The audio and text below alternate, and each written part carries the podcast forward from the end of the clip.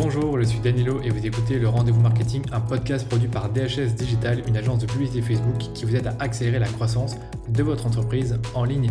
Avec ce podcast, ma mission est la même, vous aider à générer de la croissance pour votre activité via les différents canaux du marketing digital. C'est pour ça que j'invite des experts qui maîtrisent leur sujet et que je propose moi-même des épisodes très concrets sur mes domaines de prédilection, à savoir la pub Facebook et la création de contenu.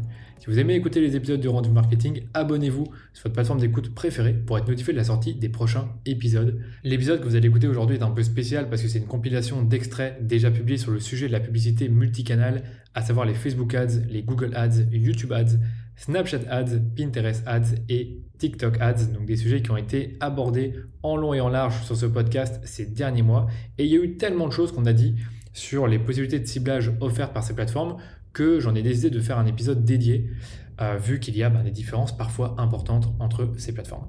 Le sujet étant très technique, j'ai préféré séparer l'épisode en deux parties, avec une première partie qui va être focalisée sur les plateformes publicitaires les plus utilisées aujourd'hui, et vous connaissez très bien, donc les régies publicitaires de Facebook Google. J'ai également inclus YouTube dans le Google. Et on a une seconde partie, un second épisode qui sortira la semaine prochaine et qui sera focalisé sur des plateformes plus exotiques, comme j'aime bien le dire, mais qui ont le vent en poupe, à savoir Pinterest, Snapchat et TikTok.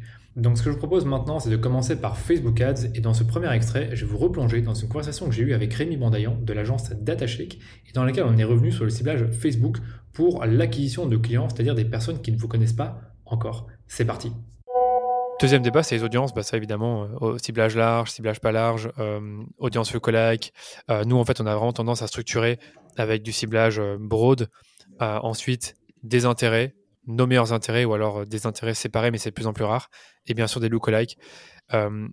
nous, ce qu'on remarque vraiment, c'est que d'un compte à l'autre, on a des performances différentes en fonction des audiences. du coup, intéressant d'avoir ton avis sur, sur ça. Est-ce que vous, vous remarquez aussi que d'un compte à l'autre, les performances diffèrent d'une audience à l'autre ou alors c'est toujours les lookalikes qui fonctionnent mieux, toujours les intérêts. Comment ça se passe chez vous en e-commerce Ouais, en e-commerce. Donc déjà, euh, pour la partie broad, euh, je trouve que c'est un, intérêt, enfin un ciblage, pardon, euh, qui fonctionne de plus en plus, mais encore une fois, qui va dépendre de ton produit et de, et de ton audience, ton cœur de cible, parce que pour des, pour des produits qui sont un peu niches, on a déjà eu des exemples où ça fonctionnait pas. Euh, et donc, du coup, je pense que tu jettes un peu ton argent parce que euh, Facebook va euh, prendre le temps de, faire sa learning phase et donc de, tester différents, différentes pistes. Et donc, ben, toi, potentiellement, tu vas dépenser beaucoup d'argent avant qu'il ait trouvé. Et si tu as un produit niche, eh ben, ça peut être ça peut être, ça peut, ça peut durer très longtemps. Euh, donc, donc ça, c'est un premier point, c'est sur le broad. Euh, je recommande fortement à partir du moment où tu as un produit qui est pas trop, euh, qui est pas trop euh, niche. Tu vois, typiquement, tu prends, tu prends, tu vends un produit pour femmes, euh, même si potentiellement il y a des hommes qui vont l'acheter pour faire des cadeaux. Je recommande quand même de faire du broad en ayant une segmentation démographique, tu vois, en, en ne ciblant que les femmes. Donc, tu peux quand même un peu aider le broad et, et, et ne pas et pareil avec la partie âge euh, ne pas partir sur euh, du full broad si jamais ton produit a, a et s'adresse pas à tout le monde. Euh, les audiences par intérêt, nous, on, on, en est friand parce qu'en fait, c'est vraiment la manière dont tu vas pouvoir quand même jouer un petit peu avec Facebook et faire des A/B tests, tu vois. je trouve ça top le nombre d'audiences par intérêt qu'il y a. Euh, je trouve que l'outil de Facebook, tu sais, de, de, suggestion des audiences par intérêt, il fonctionne plutôt bien. C'est-à-dire qu'une fois que tu en as sélectionné une, celles qui te proposent par la suite, elles sont assez pertinentes, je trouve. Euh, donc ça, ça t'aide pas mal dans ton travail. Euh, et euh, les audiences par intérêt, là encore, pour moi, c'est un, c'est un peu un incontournable euh, parce que il y aura toujours euh, des audiences qui vont être pertinentes par rapport à ton produit. Et donc, je trouve ça dommage de ne pas en tester du tout et de se dire, je vais partir que sur du broad, euh, du lookalike et du retargeting euh, et pas du tout partir de, pas du tout faire d'audience par intérêt. Donc, nous, c'est un peu notre terrain de jeu, je trouve, où là, où là, tu peux faire des A/B tests. Euh, pour ce qui est des lookalike, donc là aussi, il y a quelques changements récents, je trouve, depuis iOS, où en fait, j'ai l'impression qu'il faut de plus en plus partir sur des lookalike euh, on n'est plus sur du 0,1% comme avant, mais maintenant il faut faire du 0,3%. Euh, et il faut aller chercher des, des, des, un peu plus larges. Euh, et donc, ben là, nous, on a déjà eu plein de cas dans le passé où on s'est rendu compte que l'audience 3%, elle fonctionne mieux que la 1%. Clairement. alors que par principe, enfin, en théorie, c'est pas censé être le cas. et donc, donc, il y a à la fois dans le pourcentage, ne pas avoir peur d'aller cibler des pourcentages larges, même du 5%, tu vois, et en termes de sources, aller chercher des sources qui sont ultra pertinentes. Donc, comme iOS 14 réduit la taille de tes audiences de retargeting, ben du coup, je ne sais pas si c'est aussi pertinent qu'avant d'aller faire des audiences lookalike à partir de, des gens qui ont converti euh, sur le pixel Facebook. Mais pourquoi pas aller faire des lookalike à partir d'une liste de clients si tu en as la possibilité. Donc, tu importes, euh, les, les listes d'emails ou le numéro de téléphone et Google, euh, Facebook pardon, fait les matchings et à ce moment-là, derrière, tu en fais une audience lookalike. Euh, ou alors faire des audiences lookalike à partir de tes visiteurs euh, du site parce que là, tu sais que tu as une audience qui est assez large. Et pourquoi pas également, ça dépend de, ta, de la taille de tes pages Instagram et Facebook, mais faire des lookalikes de tes interactions. Oui. Par rapport aux lookalikes, moi, j'ai toujours été un grand fan évidemment des lookalikes sur base des achats, etc. Mais c'est vrai que pour certains comptes où il y a des volumes d'achats plus faibles, on le voit quand tu as moins de 500 achats, généralement, tu n'as pas des bonnes lookalikes basées sur les acheteurs. Donc tu dois un peu diriger vers les ajouts au panier, vue de contenu, peut-être visiteur. Par contre, moi, les lookalike interactions, j'en fais jamais. Et je, sais que c'est recommandé de plus en plus par des annonceurs. Tiens, tester un peu les lookalike interactions Instagram, interactions Facebook. Moi, je le fais pas encore beaucoup. En tout cas, nous, de manière générale.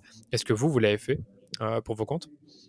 Ouais, nous on le fait, on le fait souvent, euh, si ce n'est si ce n'est tout le temps, parce que en fait, alors ça va dépendre encore une fois de la taille de, ta page Instagram. Tu vois, si tu as une page Instagram ou Facebook où tu as as 500 likes et tu n'as pas beaucoup d'activité, ça va pas servir à grand chose. Mais euh, faut regarder la taille de, la de la de l'audience interaction. Mais quand tu as des grosses euh, euh, des, grosses pages Instagram et Facebook et surtout des pages où en fait tu sais que les followers sont très engagés, euh, tu vois, ils ont, ils ont ils ont réussi à créer une espèce de communauté euh, et donc du coup tu sais que c'est une audience qui est qualifiée. Là, je trouve ça très pertinent de tester du lookalike. Euh, donc, donc, tu vois, il y, a des, il y, a des pages Instagram qui font ça très très bien, tu vois, qui feront, je sais pas, des jeux concours, euh, qui ont un vocabulaire euh, qui permet d'un peu d'engager les gens, qui vont avoir une fréquence de poste assez régulière, avec des visuels, de, des, des, pages, pardon, des, du contenu très visuel et très esthétique. Nous, on a un, un, on travaille avec un annonceur qui s'appelle Papier Tigre et qui a, j'invite euh, tout le monde allait voir leur page Instagram, qui est une page Instagram assez bien soignée, euh, avec du contenu un peu innovant, interactif, euh, qui propose parfois de, de, télécharger des fonds d'écran. Enfin, il y a, y a, plein de choses différentes et je trouve qu'ils arrivent à, à, avoir une, une, communauté qui est euh, très très engagée et du coup qui, qui est utile lorsque tu veux faire du lookalike. Euh, puis après, si tu as une page qui est pas très fournie, ce qui est pas forcément grave non plus, là, je trouve que c'est moins pertinent. Ouais, c'est toujours comme ça. Hein. C'est la qualité de la source qui est hyper importante. Donc c'est vrai que je pense que bah, nous, tout doucement, on va, essayer de faire des lookalikes euh, basés sur ça, parce que ben, les, sources habituelles, ben, quand on n'est pas un gros annonceur et qu'on fait pas 100 achats par jour, malheureusement, ben, il y a moins de données qui remontent via le pixel Facebook. Maintenant qu'on a parlé d'acquisition, on va se pencher sur le retargeting, donc à savoir cibler des personnes qui vous connaissent déjà mais n'ont pas encore acheté sur votre site. Et pour ça, je vous propose de revenir sur un épisode que j'ai déjà publié sur les stratégies de reciblage en e-commerce. Vous allez voir que durant les 7 ou 8 prochaines minutes, je vais revenir sur les options de ciblage les plus pertinentes pour faire du retargeting Facebook avec en plus des cas concrets pour l'e-commerce. J'ai identifié cinq stratégies de reciblage pour l'e-commerce. La première, c'est ce que j'appelle le retargeting best-seller, qui consiste simplement à remontrer tes offres les mieux vendues. Généralement, tu vas utiliser deux types de formats pour ça. Soit le format carousel, où tu vas justement montrer dans chacune des fiches du carousel un produit best-seller qui se, qui se vend bien, avec bah, pour chaque fiche le nom du produit, éventuellement une description ou le prix. Et le format collection, pour ça, tu as besoin d'un catalogue sur Facebook. Et dans ce catalogue, ce que tu vas faire, c'est que tu vas créer ce qu'on appelle un ensemble de produits. Et dans cet ensemble de produits, tu vas mettre bien sûr les produits best-sellers. Et donc dans ta collection, tu vas avoir l'image ou la vidéo. Et en dessous des images, ou enfin, en dessous de l'image ou de la vidéo, tu vas avoir trois produits euh, qui s'affichent. Donc euh, la personne va ensuite cliquer sur l'un des trois produits et elle va atterrir sur une deuxième page qui est dans Facebook qui s'appelle une instant expérience dans laquelle il y aura ben, tous les produits best-sellers que tu as sélectionnés au, départ. Et quand elle clique euh, enfin sur le produit qui l'intéresse, elle arrive directement sur ton site pour faire l'achat, ce qui crée vraiment une expérience d'achat très seamless, je sais pas comment on le dit en français, mais très smooth, très douce, qui permet encore une fois de faciliter l'achat à la personne. Donc ça, c'est ma première stratégie, c'est d'utiliser le format collection ou le format carousel pour euh, mettre en avant tes offres les mieux vendues. Tu vas pouvoir le, les, montrer à des personnes qui ont visité ton site récemment ou qui justement ne sont plus venues depuis un certain temps. C'est un peu à toi de voir comment tu veux euh, agencer cette campagne. Deuxième stratégie de reciblage, c'est de promouvoir des offres à durée ou quantité limitée, tout en faisant attention à suivre un calendrier marketing. Parce que comme tu le sais, durant l'année, euh, bah, durant une année, il y a toujours différentes dates dans lesquelles il y a des promotions, des offres, en tout cas des temps forts auxquels on va penser. Par exemple, cette année, ben, ce qui va arriver, c'est le Black Friday, puis après il y aura le Cyber Monday, il y aura également la Saint-Nicolas, les fêtes de fin d'année, et si je prends l'année prochaine, ben, on, aura la Saint-Valentin, euh, on aura Pâques, la fête des mères, la fête des pères, on aura encore une fois la rentrée. Donc tu vois qu'il y a pas mal d'événements que tu vas pouvoir utiliser pour faire des offres à durée ou quantité limitée. Et comme tu le sais sûrement, le fear of missing out, donc la, peur de rater quelque chose, ça marche bien. Parce que c'est pour ça que une, opération comme le Black Friday fonctionne bien, parce que ce sont des offres qui sont à durée limitée et généralement il y a des quantités qui sont limitées. Donc ça donne vraiment envie d'acheter. Donc c'est pour ça que tu dois trouver toutes les opportunités possibles pour faire des ventes flash euh, durant l'année. Donc l'idée c'est vraiment de lier tes offres au calendrier marketing. Maintenant, quelles sont les personnes que tu peux cibler avec des offres à durée ou quantité limitée Alors, ce qu'on fait pour nos clients, généralement, quand on fait ce type de campagne, c'est qu'on essaye vraiment d'avoir des audiences qui sont larges en retargeting parce que ça peut intéresser potentiellement tout le monde. Donc, ça va intéresser, par exemple, les personnes qui ont visité le site il y a 90 jours, voire même il y a 180 jours. Ça peut intéresser une liste email, donc tous nos prospects, tous les inscrits à la newsletter. Ça peut intéresser également nos clients qui ont déjà acheté une fois mais qui pourraient acheter une seconde fois. Ça peut intéresser également toutes les personnes qui ont ajouté des produits au panier les 180 derniers jours mais qui n'ont pas acheté. Donc ça c'est une audience à haute intention, enfin qui ont eu une intention d'achat élevée. Les personnes qui ont consulté plusieurs pages produits, ça c'est une audience encore vraiment intéressante pour les gros sites, c'est que si vous avez un gros site e-commerce, eh bien vous allez pouvoir prendre uniquement les personnes qui ont vu plusieurs fois des pages produits, ce qui montre que ces personnes-là sont qualifiées. Et tu peux également utiliser toutes les sources de Facebook, donc les personnes qui ont interagi avec ta marque sur Facebook et Instagram il y a 3 mois ou il y a 6 mois, les personnes qui ont vu tes vidéos, enfin en tout cas tu as compris, c'est que tu as pas mal d'audience étant donné que ce sont des offres à durée ou quantité limitée. Et moi ce que je fais généralement c'est que je crée des campagnes séparées pour bah, mettre en avant ces offres à durée ou quantité limitée et je laisse Facebook gérer mon budget sur la courte période. Voilà pour la deuxième stratégie. Pour la troisième stratégie de reciblage pour l'e-commerce, c'est simplement de faire du reciblage dynamique avec le catalogue Facebook. Et cette fois-ci, on va cibler ce qu'on appelle les presque acheteurs, donc c'est-à-dire des personnes qui ont une intention d'achat suffisamment forte, mais qui n'ont pas encore converti. Et ce sont généralement des campagnes qui ont un très bon ROS, donc un très bon retour sur investissement parce que les personnes qu'on cible ont vraiment manifesté l'envie d'acheter. Donc généralement, on va avoir deux types de ciblage pour ces campagnes. Les personnes qui ont ajouté au panier il y a 14 jours ou alors également les personnes qui ont vu des pages produits il y a 14 jours. Et ce que l'on peut faire, c'est avoir un message distinct pour euh, chacune des intentions. Donc, par exemple, pour les personnes qui ont ajouté au panier, on va montrer des, arguments de réassurance ou également faire par exemple une petite, euh, offre, donc par exemple un code promo de 10% ou offrir la livraison avec un code promo spécifique. Et pour les personnes qui ont vu par exemple des pages produits, eh bien on va essayer justement de mettre en avant des arguments qui sont liés au bénéfice du produit. On peut également utiliser des arguments de preuve sociale, mais en tout cas tous des arguments qui vont rassurer la personne et lui donner envie euh, d'ajouter le produit au panier. Quatrième stratégie, elle est un peu plus subtile, c'est de promouvoir une offre gratuite. Ça peut être un lead magnet, ça peut être un quiz, en tout cas c'est ce qui se voit le plus en e-commerce. Et donc l'idée de ce retargeting, c'est de capturer les informations de contact de la personne afin d'entretenir et de développer la relation avec elle par email avant de faire une offre plus commerciale. Donc lorsque l'achat n'est pas impulsif ou que le cycle d'achat est plus long, bah, vous devez éduquer vos prospects avant de leur faire une offre. Et donc comment vous allez faire ça? Eh que vous allez être euh, stratège et développer une pièce de contenu ou un outil interactif comme un quiz qui va accompagner votre prospect dans sa prise de décision. Donc réfléchissez vraiment aux raisons qui empêchent vos prospects d'acheter sur votre site et aux raisons qui au contraire vont les motiver à acheter. Et donc vous allez créer ensuite une pièce de contenu qui va les aider dans leur processus d'achat. Donc si on prend une marque par exemple comme Wopilo, eh ben, ils ont une bonne stratégie de contenu parce que ils ont différents guides pour choisir le bon oreiller, ils ont des guides pour mieux dormir et évidemment ben, quand vous allez télécharger les guides, ils vont vous parler des oreillers et en quoi ils vont améliorer vos nuits. Euh, par exemple, pour une marque de cosmétiques, on peut imaginer un diagnostic de peau. Donc, vous arrivez sur le site, vous voyez diagnostic de, peau, vous faites le diagnostic et après, en fonction euh, ben, de votre peau, la marque e-commerce va vous rediriger vers les produits qui sont les plus pertinents pour vous ou également vous donner du contenu qui va vous aider encore une fois à choisir les meilleurs produits. D'ailleurs, cet exemple-là, je ne l'invente pas. Hein. donc, si vous allez sur le site d'Oras, par exemple, vous allez voir qu'ils ont des, des quiz et ils ont des quiz pour les peaux et pour les cheveux. Et en fonction de vos réponses, bah, ils vont vous conseiller des produits qui sont pertinents. Et donc ça, c'est vraiment intéressant comme lead magnet parce que bah, vous allez attirer vos prospects, en tout cas des personnes qui sont intéressées par vos offres, vers un lead magnet ou un quiz. Et après, bah, en fonction de, ce qu'ils ont téléchargé ou de ce qu'ils ont répondu, vous allez leur, proposer des produits qui sont pertinents et qui vont les aider à prendre la bonne décision.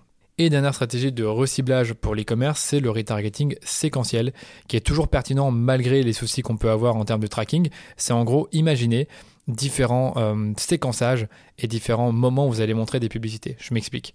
Admettons que vous, êtes arrivé sur mon site hier et que vous avez consulté une page produit mais que vous n'avez pas acheté, eh bien, je vais vous montrer par exemple euh, présenter une publicité avec une offre, une publicité de réassurance.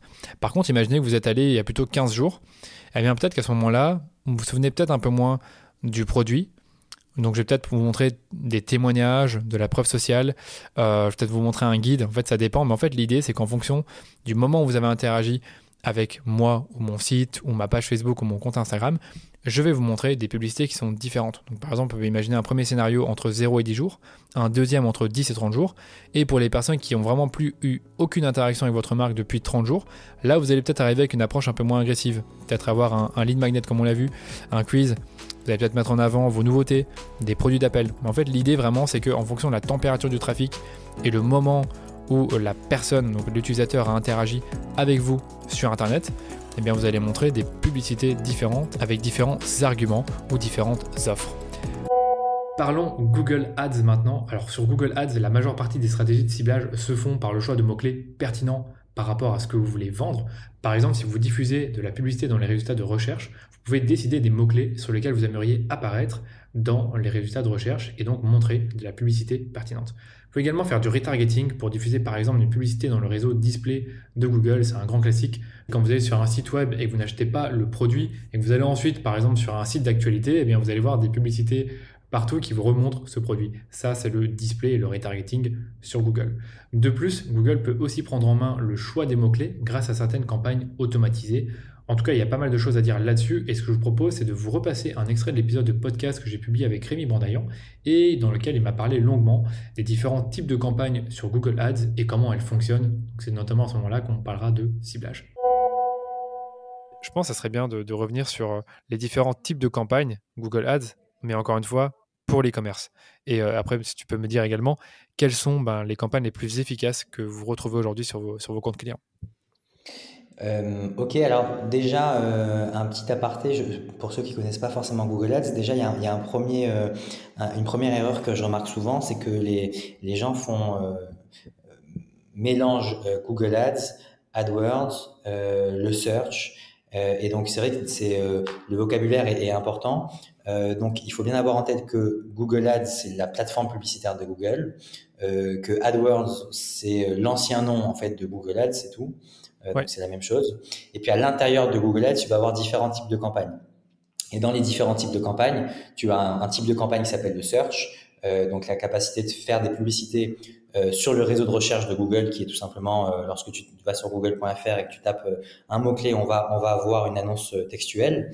Et donc du coup, euh, souvent j'entends la j'entends le, mélange où on me dit ah ben moi je vais lancer une campagne euh, une campagne euh, Google Ads alors qu'en fait il veut parler d'une campagne search ou à l'inverse on va on va on va mélanger l'un et l'autre. donc ça c'est un, premier point peut-être important en termes de vocabulaire. Mais donc les différents types de campagnes que tu vas retrouver sur Google Ads et notamment adaptées au, e-commerce, donc c'est ben, les campagnes search, comme je viens d'en parler, c'est vraiment le type de campagne phare que tu vas avoir sur Google. C'est très rare euh, de lancer un business en e-commerce et de faire des campagnes Google Ads sans lancer de campagne search parce que en fait c'est le premier point d'entrée euh, que tu vas avoir sur Google. Euh, tu as euh, une part de marché de Google euh, en termes de moteur de recherche qui est énorme en France, qui est plus de 90%, ça va dépendre des chiffres qui est aussi grosse à l'étranger, alors un peu moins aux États-Unis, mais qui est aussi grosse à l'étranger. Donc pour moi, c'est une porte d'entrée évidente. Donc euh, faire des campagnes search quand tu es un quand euh, un business de plein de secteurs différents, c'est euh, applicable. Et quand tu es dans l'e-commerce, ça me paraît euh, une évidence. Euh, tu vas avoir les campagnes shopping, où là, pour le coup, c'est vraiment des campagnes dédiées aux e-commerçants. Aux e-commerçants.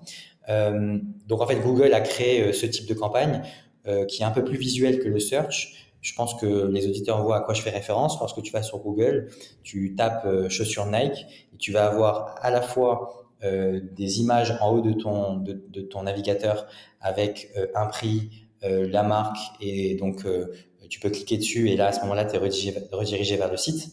Donc ça, c'est les campagnes shopping et c'est en dessous qu'on va retrouver les campagnes search. Mais les campagnes shopping, elles ont vraiment été créées euh, dans ce but de mettre en avant des produits pour des retailers. Euh, et donc, du coup, si tu veux, le fait qu'il y ait une image, qu'il y ait le prix qui soit affiché, c'est quand même plus attrayant que euh, les annonces search qui sont un peu brutes de décoffrage et qui, du coup, sont peut-être moins, moins séduisantes lorsque tu vois un produit physique.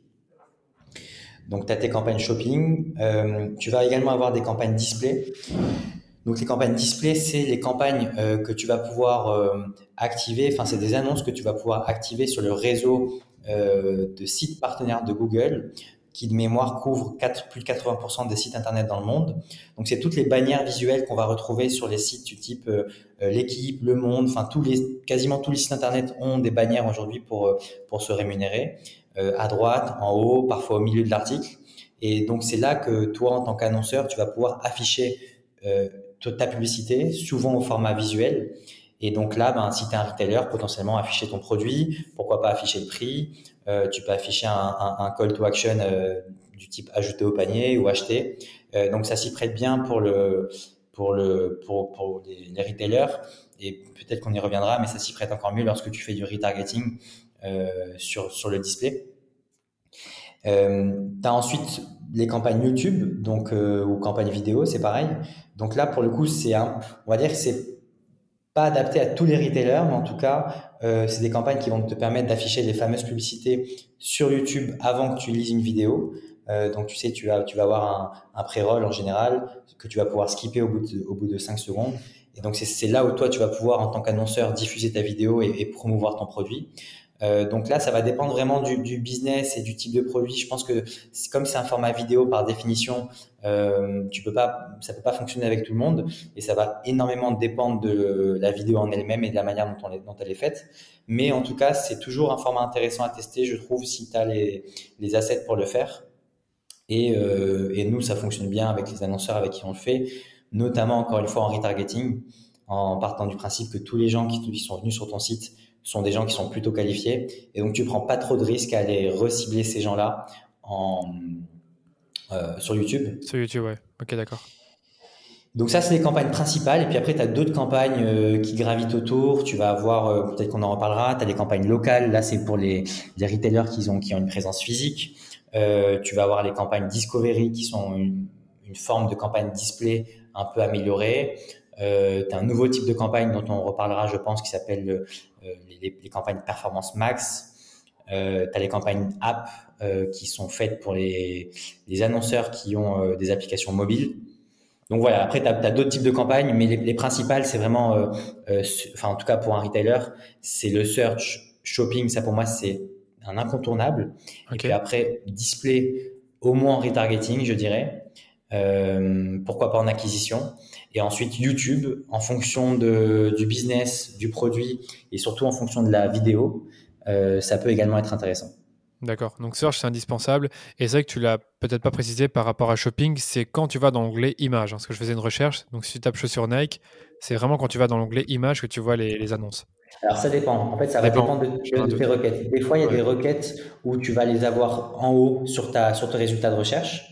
Euh, et des fois, tu as des requêtes où en effet, il, a, il, a, il affiche pas d'annonce shopping par défaut, et tu vas devoir en effet aller sur l'onglet shopping ou parfois dans l'onglet images. Ça, c'est c'est également récent. Ils ont ils ont ils ont affiché les euh, les annonces shopping dans l'onglet images. Ouais. Donc ça va dépendre des requêtes. Euh, mais en effet, je, suis en train, je suis en train de faire en même temps que toi, et moi je le vois sur la ma page de ma page de résultats, mais je le vois à droite, je le vois pas en haut. Ah, tu le vois à droite. En fait, moi à droite, j'ai une extension, donc du coup, ça le cache un peu. Ah, oui. Mais là, en fait, ce qui se passe, c'est que quand j'ai cliqué sur image, j'ai vu les annonces shopping, puis après, je suis revenu sur tous, et là, je revois à nouveau les annonces shopping alors qu'elles n'étaient pas là auparavant. Donc, c'est un peu bizarre. Mais en tout cas, c'est un format vraiment intéressant parce que c'est une sorte de search amélioré, puisqu'il y a une image et, et c'est parfait pour, pour l'e-commerce. Mmh. Pour YouTube, euh, moi, il y a un autre format que j'avais entendu, c'est euh, justement ton cousin, Jérémy Bandaillon, qui en avait parlé, qui expliquait qu'en gros, sur YouTube, en fonction de l'intention de recherche, tu peux lui montrer une, euh, une vidéo ads. Donc, admettons que moi, je cherche des chaussures Nike, justement. Et donc, quand j'irai sur YouTube, je verrai une publicité vidéo sur YouTube qui parle de Nike.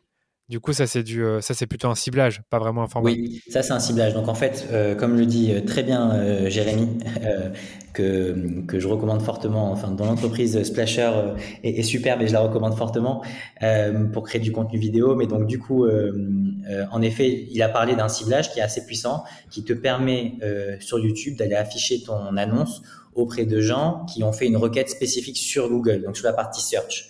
Donc en fait, tu peux faire le pont entre ce que les gens vont rechercher sur Google et euh, la publicité qu'ils vont voir sur YouTube. Euh, et donc ça, c'est ce qu'on appelle, c'est ce qu'on appelle l'intent, en l'intention, voilà. Donc en fait, tu vas euh, demander à, à Google, euh, je veux cibler les personnes qui ont fait des recherches associées à tel sujet ou à tel thème, et je veux les recibler sur YouTube. Euh, donc ça c'est intéressant parce qu'avant c'était euh, ça alors c'est pas tout récent non plus mais euh, avant c'était pas possible de faire ce pont là entre les deux plateformes. Et donc du coup c'était bien segmenté et tu devais euh, étais obligé de faire avec les audiences prédéfinies sur YouTube et tu devais voilà choisir les ciblages parmi ceux qui étaient proposés. Et puis maintenant tu peux un peu faire à ta sauce et donc créer un peu ton propre ciblage à partir de ce que les gens ont tapé sur Google. Donc c'est assez intéressant. Ok, parce qu'en fait j'amène le sujet sur la table parce que dans la tête de beaucoup de gens sur Google, il n'y a pas d'audience. En fait, si, il y a des audiences. C'est qu'en effet, il y a des recherches par mots-clés, mais sur YouTube, il y a des audiences déjà du retargeting basées sur des mots-clés, des intérêts. Je sais qu'il y a des lookalikes comme dans Facebook. Mm-hmm. Et bien sûr, le, display, ben moi, j'ai toujours vu le display comme étant du retargeting. Donc, je suppose qu'on peut faire du display en mode acquisition, mais je suis pas sûr que c'est le plus efficace quand on connaît les taux de clic du display. Mm-hmm. Donc, intéressant. Donc, si on doit résumer euh, tout ce que tu as dit, ce qui est vraiment indispensable pour un e-commerçant, qui nous écoutent, c'est d'avoir du search et du shopping. Et après, bien sûr, si on veut s'étendre, on peut tester du, du display. Ça, je suppose que c'est logique aussi, tant qu'on a les créas. Et du YouTube si on a, si on a de la vidéo. OK. Voilà. Parlons de shopping justement. Eh ben, moi, ce que j'ai entendu par un de mes clients, c'est euh, OK, moi je fais des campagnes shopping et euh, par contre, mon consultant m'a dit que ce qui fonctionnait le mieux, c'est les campagnes smart shopping automatisées et il m'a expliqué en gros que ça performait super bien. Après, c'est pas un expert, donc je vais pas demander c'est quoi les avantages et les désavantages, mais toi, tu es un expert, donc a priori, tu peux me donner justement les désavantages, enfin les avantages et désavantages de ce format très automatisé. Ouais, donc, donc euh, shopping, peut-être pour faire euh, une introduction aussi là-dessus, c'est un format de campagne où tu ne choisis pas euh, les mots-clés sur lesquels tu vas apparaître. Et en fait, c'est Google qui va aller se positionner sur des termes, sur des termes bien définis non pas par rapport du coup à des mots-clés que tu auras entrés dans la plateforme, mais par rapport à un flux de produits que tu vas euh, construire toi-même. Et donc du coup, tu vas euh, importer ce flux de produits sur, sur une plateforme qui s'appelle Google Merchant Center. Et donc c'est sur cette plateforme-là euh, que Google va aller pouvoir piocher des informations, donc des mots dans, dans, tes produits et dans ton flux, et derrière va aller, va aller pouvoir se positionner dessus. Donc, donc, il faut bien avoir en tête que sur Shopping, tu as un peu moins de contrôle par définition que sur le search parce que c'est tu peux pas euh, contrôler à 100% sur quel terme tu vas apparaître et c'est ton flux de produits qui va euh, indiquer à Google euh, qui va aider Google sur sur quoi sur quoi apparaître, sur quoi se positionner. donc ça c'est ça c'est le principe de la campagne shopping. Maintenant, la smart, la smart shopping qui est sortie il y a un petit moment maintenant, il y a peut-être 2-3 ans je dirais. la smart shopping, c'est une campagne shopping en, en, en, somme, mais qui est plus automatisée. donc, qu'est-ce qu'on entend par plus, par plus automatisé euh, déjà, euh, en termes de stratégie d'enchère, c'est une des principales caractéristiques. Sur le shopping classique, euh, ben, tu as plus de contrôle, tu peux choisir les enchères à la main, tu as un choix plus large en termes de type de stratégie d'enchère. Sur le shopping, sur le smart shopping, pardon, tu as le droit de mémoire à deux types de stratégies d'enchères qui sont toutes deux 100% automatisées. Donc déjà de un, tu as moins de contrôle sur l'enchère que tu peux mettre sur tes différents produits et c'est Google qui va choisir pour toi. Donc, moi, je trouve ça bien parce que normalement, si l'algorithme fait bien son travail, il va mieux enchères que toi euh, et ça te fait gagner aussi du temps. Euh, là où avant, en fait, euh, sur les anciennes sur les campagnes shopping classiques, tu dois ben, choisir une enchère par produit ou par type de produit, par catégorie de produit. Donc, c'est quand même assez chronophage et puis tu dois changer régulièrement parce que tu as des actualités. pour ce qui est du smart shopping, c'est Google qui choisit pour toi. Donc ça, c'est un premier point, je trouve, très important, c'est euh, le système d'enchères qui est automatisé sur la partie smart shopping. Deuxièmement, un point très important aussi, c'est sur la priorisation des produits. Donc en fait, avec la campagne shopping classique, tu vas pouvoir davantage organiser ta campagne, euh, enfin organiser pardon tes produits à l'intérieur de ta campagne et pouvoir mettre des priorités à droite à gauche et donc du coup euh, choisir lesquels sont les plus importants, lesquels sont les moins importants et du coup sur lesquels tu as envie de mettre un peu plus d'argent. Sur la smart shopping, là aussi, c'est un peu automatisé. Euh, donc, tu as moins de granularité dans, dans, la manière dont ta campagne, ta campagne est construite. Et c'est Google qui va t'aider à euh, se positionner sur tel ou tel produit par rapport à différents critères, notamment par rapport à la valeur du produit, euh, par rapport au stock. Enfin voilà, tu as, différents critères. Mais oui, le stock aussi. Voilà, Google va pouvoir t'aider sur cette partie-là. Et un dernier point qui pour moi est très important et qui justifie beaucoup, euh, enfin en tout cas en partie la, bonne performance des campagnes shopping, euh, des campagnes smart shopping, pardon, c'est le fait que dans la campagne smart shopping, tu vas avoir une partie de retargeting dynamique.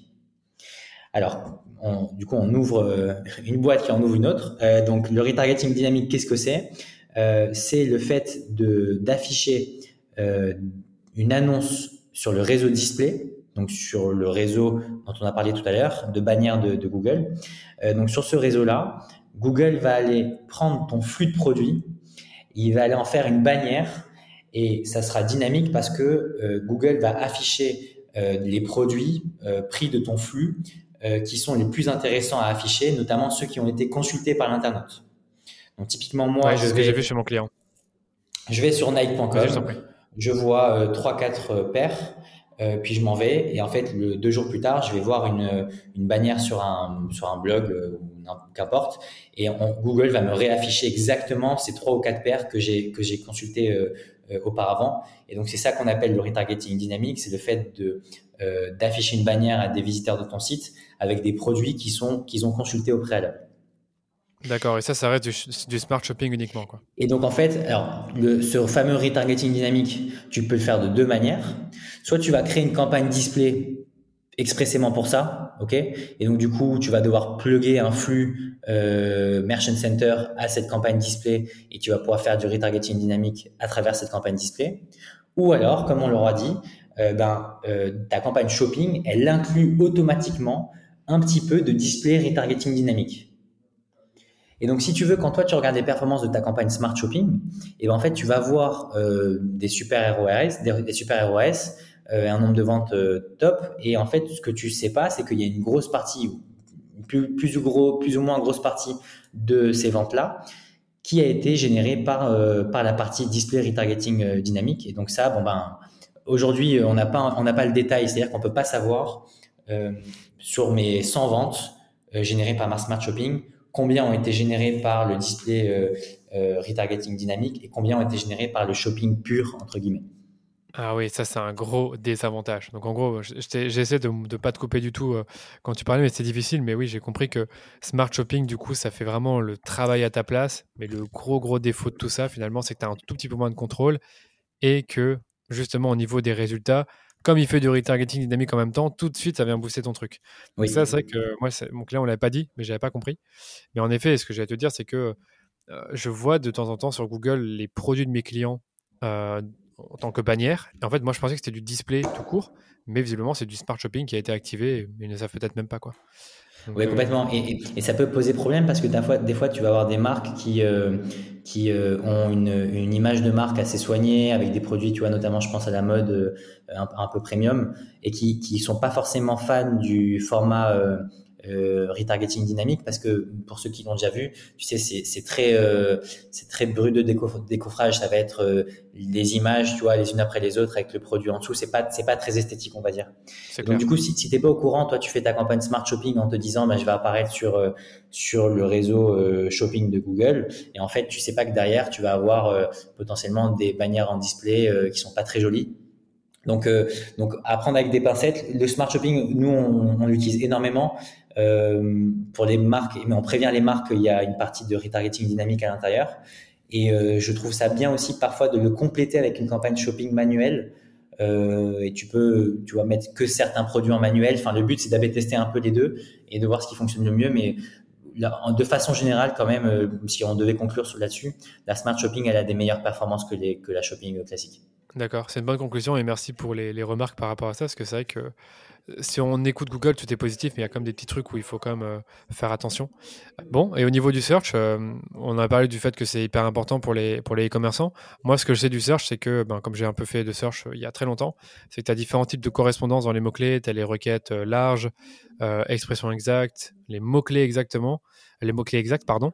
Et justement, vous, comment vous structurez vos campagnes pour vos clients avec ces fameux différents types de correspondance donc, donc c'est un sujet très important et qui est de plus en plus à l'ordre du jour. Euh, déjà, il faut savoir que les types de correspondance de mots-clés, euh, c'est quelque chose qui a évolué récemment, puisque avant, tu avais quatre types de correspondance. Tu avais, euh, comme tu l'as très bien dit, le large, l'expression exacte et le mot-clé exact. Et en plus de ça, tu avais ce qu'on appelait le, modificateur de requête large ou alors le large modifié.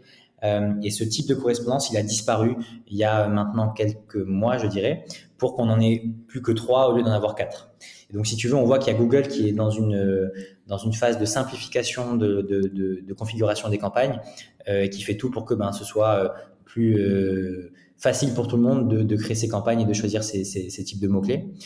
Euh, et donc, du coup, là, nous, notre recommandation, elle est assez simple pour des, pour, pour des retailers et pour d'autres aussi. Euh, c'est de pas forcément partir tout de suite sur du large puisque le large, comme son nom l'indique, alors je, vais passer euh, peut-être les, règles très précises de dans quel cas ça se déclenche, dans quel cas ça se déclenche pas, mais en gros, euh, c'est assez simple de comprendre que le, type de correspondance large, et eh ben en fait, ça va nous faire apparaître sur des requêtes qui sont très très éloignées potentiellement de notre mot clé, et puis le mot clé exact, ça nous fait apparaître sur des requêtes qui sont très très proche, si ce n'est exactement le mot-clé qu'on a choisi. Et l'expression exacte, c'est intermédiaire, c'est-à-dire qu'on apparaît sur des termes un petit peu éloignés, mais qui ont quand même le même, euh, le même sens et qui du coup sont, sont, plutôt euh, OK avec, avec notre mot-clé. Donc nous, notre recommandation, c'est aujourd'hui de partir principalement sur des requêtes expression exacte et mots-clés exacts dans un premier temps. et donc d'avoir des campagnes, tu vois, qui sont qui utilisent ces deux types de correspondance. Et puis après, dans un deuxième temps, euh, quand les comptes, quand le compte Google Ads tourne bien, quand tu as des campagnes qui commencent à performer, euh, quand l'algorithme est euh, entraîné, c'est surtout ça qui, qui, qui est très important, c'est quand l'algorithme commence à avoir pas mal de données, pas mal de conversions, c'est à ce moment-là que tu vas potentiellement ouvrir sur du large et prendre des risques et te dire euh, euh, Google, je, je t'autorise à apparaître sur des termes qui sont un peu plus éloignés que mon mot-clé. Mais comme l'algorithme est entraîné, normalement, il va bien faire son travail, il va pas te faire apparaître sur n'importe quoi. Donc, conclusion de tout ça, euh, faire des campagnes au début qui ont que de l'exact et de l'expression exacte et faire du large dans un temps 2 euh, lorsque l'algorithme est bien entraîné et qu'il y pas mal de, qu'il y a pas mal de données sur le compte. J'espère que je ne vous ai pas perdu avec toutes les possibilités de ciblage offertes par Google Ads parce que nous allons maintenant parler des audiences sur YouTube Ads qui en réalité se crée à partir de la plateforme Google Ads. Donc ça, je pense que vous, vous l'avez compris. Et vous allez voir ici que les possibilités offertes sur YouTube sont à mi-chemin entre ce que propose Facebook et ce que propose Google avec des résultats de recherche. Donc on a du ciblage par mots-clés, comme sur Google, mais on peut également créer des audiences sur base de certains intérêts ou chaînes YouTube que vous suivez. Donc c'est finalement assez similaire à ce qu'on voit sur Facebook. On a aussi le retargeting et sûrement de possibilités auxquelles je n'ai pas pensé là maintenant. Donc c'est pourquoi je vous propose de vous repasser l'extrait de mon épisode sur les YouTube Ads avec Paul Esri, qui est team leader SIA chez Efilab et qui avait beaucoup de choses à nous dire sur le sujet. C'est parti pour le dernier extrait. C'est quoi les différents types d'audience sur YouTube? Comment est-ce que tu cibles sur, euh, sur ce canal? Euh, Moi, j'ai vraiment cette impression au départ que c'était beaucoup des mots-clés, mais en fait, finalement, euh, en regardant ta présentation, il y a des audiences similaires, il y a des intérêts, donc ça me fait penser à Facebook. Et il y a également des audiences personnalisées pour le retargeting, donc euh, pas mal d'options qui ont l'air d'être disponibles et qui sont vraiment intéressantes et qui, encore une fois, se rapprochent de ce que nous on fait sur euh, Facebook. Ouais, carrément. Euh, alors, il y a deux types de enfin, il y a deux possibilités pour cibler. il va y avoir les audiences et les emplacements.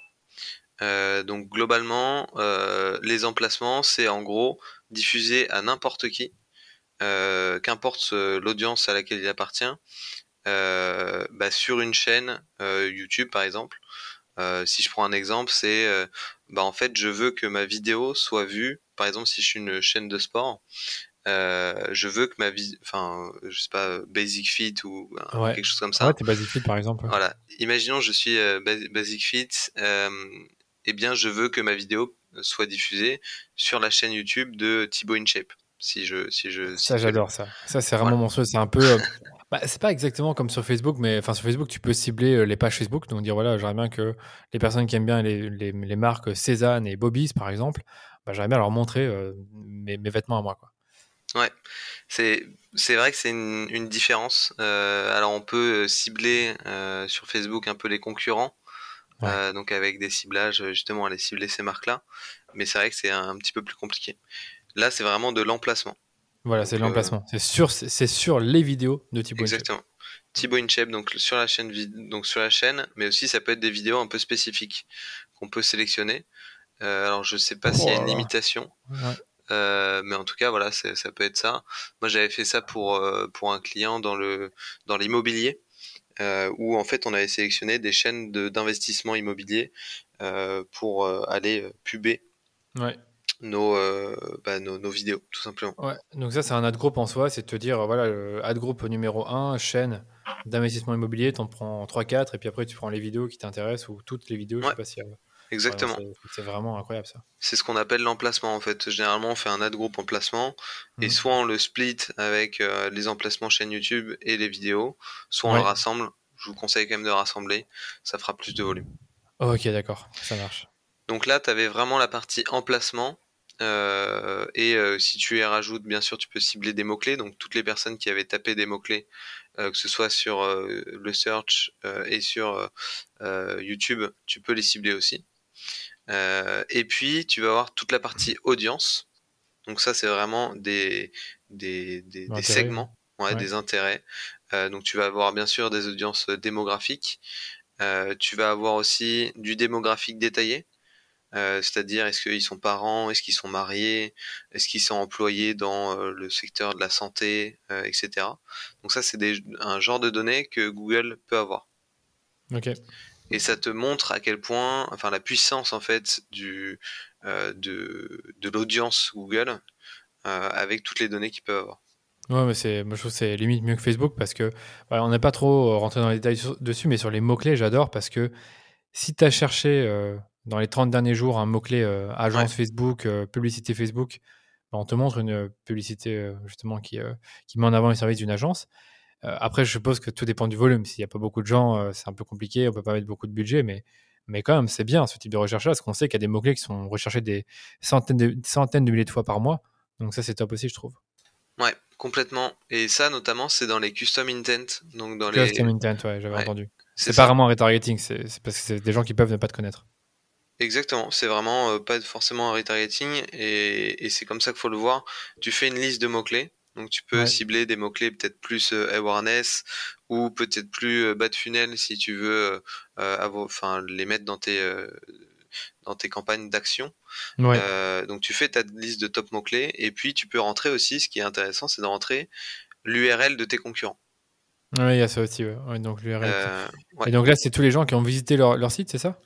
Ouais, tous les gens qui ont visité leur site et puis tu peux avoir aussi sur les sur l'app toutes les personnes qui ont téléchargé euh, euh, l'application euh, justement Basic Fit par exemple ou des choses comme ça.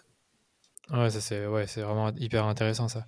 Et, et, et ça, tu as l'air de dire que, excuse-moi de t'interrompre, sur la partie mots-clés, tu les groupes en fonction du fait que c'est des, des mots-clés notoriété, des mots-clés considération ou des mots-clés conversion. Donc, ouais. pas alors, tu peux le faire en effet si par exemple tu veux tester ton ta partie, euh, euh, enfin ton audience custom intent euh, dans ta partie notoriété. Eh bien, tu vas mettre des mots clés d'awareness. C'est juste si tu le fais dans l'action, tu me prends des mots clés un peu plus bas de funnel qui vont être intéressants. Ouais, mais ce que j'allais dire, c'est qu'en fait, quand tu lances la campagne, après tu peux voir les mots clés qui convertissent et ceux qui convertissent pas, et puis après tu retires ceux qui convertissent pas. Je sais pas si on Alors, sait faire ça ça tu peux le tu peux pas le faire dans le custom intent mais tu peux ah, le faire okay. si tu cibles des keywords euh, vraiment une audience spécifique keyword où là tu peux voir quel mot clé en effet euh, fonctionne ou, ou, fonctionne pas et puis ah après oui, tu peux aussi... un peu différent ouais, ouais mmh. c'est un peu différent de, du custom intent euh, et puis tu peux aussi tout simplement regarder ton search oui. et comparer là-dessus c'est ce que j'allais dire ouais c'est que si tu fais des campagnes search ben tu connais tes meilleurs mots clés et puis après tu les remets dans YouTube quoi ouais complètement okay. c'est ça ouais. Donc ça, c'est top. Et niveau audience, est-ce qu'il y a. Donc là, si je comprends bien, si toi, tu regardes beaucoup de vidéos de sport, YouTube te considère comme une personne intéressée par le sport? C'est ça. Et ça, ça va être du coup. Alors, tout dépend de si tu es dans une phase d'achat ou non. si tu es plus affinitaire, donc ce qu'ils appellent des audiences affinity, donc t'as pas forcément, tu t'intéresses en fait à l'univers du sport par exemple, mais t'es pas dans un processus d'achat, eh bien tu vas être du coup dans les audiences affinity. Si par contre tu, euh, tu, enfin Google capte des signaux euh, qui disent que tu vas potentiellement acheter, euh, je sais pas, une barre de muscu par exemple, ouais. eh bien tu vas passer dans la catégorie audience in market, donc audience de marché. Où là, c'est vraiment des intentions d'achat qui sont répertoriées. Donc ça, typiquement, pour des campagnes d'action, c'est ultra pertinent. Top, ouais. Une market, ouais. Mais, mais, après, les Affinity, tu peux quand même les utiliser pour les campagnes d'action, je suppose. Oui, tu peux. En fait, tout, tout, peut être utilisé euh, un petit peu partout, action euh, ou notoriété. Euh, juste, tu verras très rapidement des performances qui seront pas forcément les mêmes, tout simplement. Ouais, c'est du test and learn, vraiment. Tu peux pas vraiment savoir à l'avance ce qui va le mieux fonctionner. Tu peux avoir des indices par rapport à ton expérience précédente, mais. Exactement. Et je vous conseille d'ailleurs les euh, audiences in market qui sont ultra euh, intentionnistes et, et, qui marchent, moi, qui ont toujours très bien marché là-dessus. Ok, donc si je dois résumer, pour les vidéo action campaign, tu mets du in-market, tu peux mettre du custom intent, bad funnel ou peut-être un peu plus au milieu de funnel. de l'affinity, c'est peut-être pas ce qui est le plus recommandé. Ouais, un peu moins intéressant, mais à tester quand même. à tester Ouais, à tester. Moi, je les ai testés là récemment et c'était plutôt pas mal en termes de résultats. Donc, en fait, tout dépend de la catégorie dans laquelle vous êtes en tant qu'annonceur. Euh, parce que il y a des affinities que tu vas pas retrouver dans des in-market euh, ou alors des, domaines un peu plus larges ou un peu plus précis. Et donc, potentiellement dans les affinities, il y aura quand même des choses qui pourraient être, enfin des ciblages qui pourraient, pourront être intéressants pour, vous. Ok.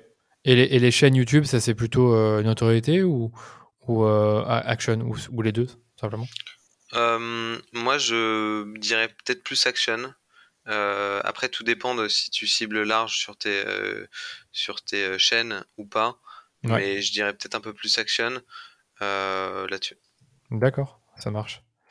Bon, bah écoute, moi j'ai fait le tour pour la partie plus technique. si tu veux, on peut passer sur la partie contenu. Donc, je vais juste compléter, Danilo, désolé de te couper. Ouais, vas-y, je t'en prie. Je complète juste avec les audiences. Euh, il y a la possibilité aussi euh, d'utiliser des, audiences CRM dans Google et de cibler en fait des bases euh, tout simplement CRM de clients, de top clients, les trier par catégorie, etc. donc ça hyper important d'utiliser ces audiences CRM. Et puis comme sur Facebook, la même logique, les audiences similaires. donc ça va être intéressant pour des vidéo action campaign notamment de faire des similaires de clients, de faire des similaires de top clients, etc., euh, etc. Et puis, euh, le dernier point et le plus bas de funnel, ça va être les audiences de remarketing. À toujours utiliser, euh, en faire un tout petit peu, notamment bah, sur les vidéo action campaign, en reciblant ses visiteurs, ses abandonnistes avec un message différent. D'accord. Et, et, ça, c'est des campagnes distinctes, comme, comme sur Facebook, campagne de remarketing avec 3-4 audiences, visiteurs, abandonnistes, euh, éventuellement, je sais pas s'il y a une sorte d'interaction, genre euh, interaction avec la chaîne YouTube euh, de la marque. Ouais, tout dépend si tu veux vraiment le piloter. En fait, vu que ta vidéo action campaign, elle, elle, elle a un objectif de CPA ou un objectif de ROAS, elle va optimiser. Et donc, si elle voit que le remarketing marche super bien, elle va le pousser. Si tu veux gérer ton budget remarketing, à ce moment-là, il faut la sortir en effet et, et faire uniquement une audience de remarketing. Ok, donc ça dépend de toi, ça dépend de ta target, euh, de la target que tu as donnée et de comment tu veux gérer ta campagne. Parce que je dis ça parce que sur Facebook, c'est limite une euh, bonne pratique de, séparer les deux. Complètement, complètement. Sur Facebook, ça l'est. Euh, et sur YouTube, c'est clairement possible. Moi, en effet, je séparais parfois. Tout dépend du budget aussi que tu as, etc. Voilà, c'est parce qu'il faut aussi se rendre compte qu'il faut un certain nombre de conversions au niveau de la campagne pour qu'elle apprennent, pour que euh, le machine learning se fasse, etc.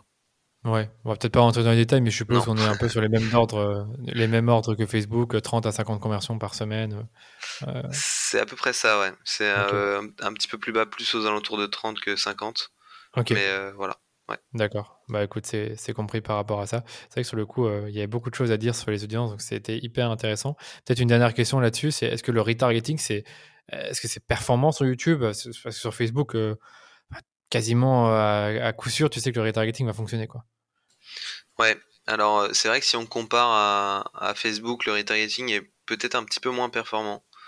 Euh, mais euh, bah, tout ça, ça se travaille. C'est-à-dire que tu vas le travailler avec un message différent.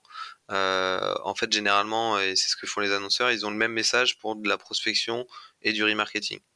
Mmh et c'est pas du tout la bonne pratique. Mieux vaut mmh avoir un élément de réassurance, potentiellement pousser des témoignages sur du remarketing pour bah, en fait aller générer un achat futur.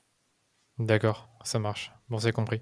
Bon là, je pense qu'on peut. Vas-y. Ouais. Globalement, en fait, tu peux pas trop savoir si c'est moins performant parce qu'on lui donne pas toutes les clés ou si c'est juste moins performant que, que Facebook. Ok, ça marche. Voilà, on en a terminé pour la première partie de cet épisode consacré aux possibilités de ciblage offertes par les régies publicitaires les plus utilisées au monde, à savoir Facebook et Google Ads. Dans la deuxième partie de cet épisode qui sera publié la semaine prochaine, on verra ensemble comment cibler vos clients sur Snapchat, TikTok et Pinterest. Ces plateformes étant un peu plus nichées que Facebook et Google, on fera attention à vous rappeler la démographie des utilisateurs sur Snapchat, TikTok et Pinterest. Voilà, c'est tout pour aujourd'hui. Comme d'habitude, n'hésitez pas à parler du podcast autour de vous ou de nous laisser une note 5 étoiles sur Apple Podcast ou sur C'est vraiment ce qui nous aide à grandir et développer le podcast sans investir un seul euro dans le média. Allez, je vous dis à très bientôt pour un nouvel épisode du Rendez-vous Marketing.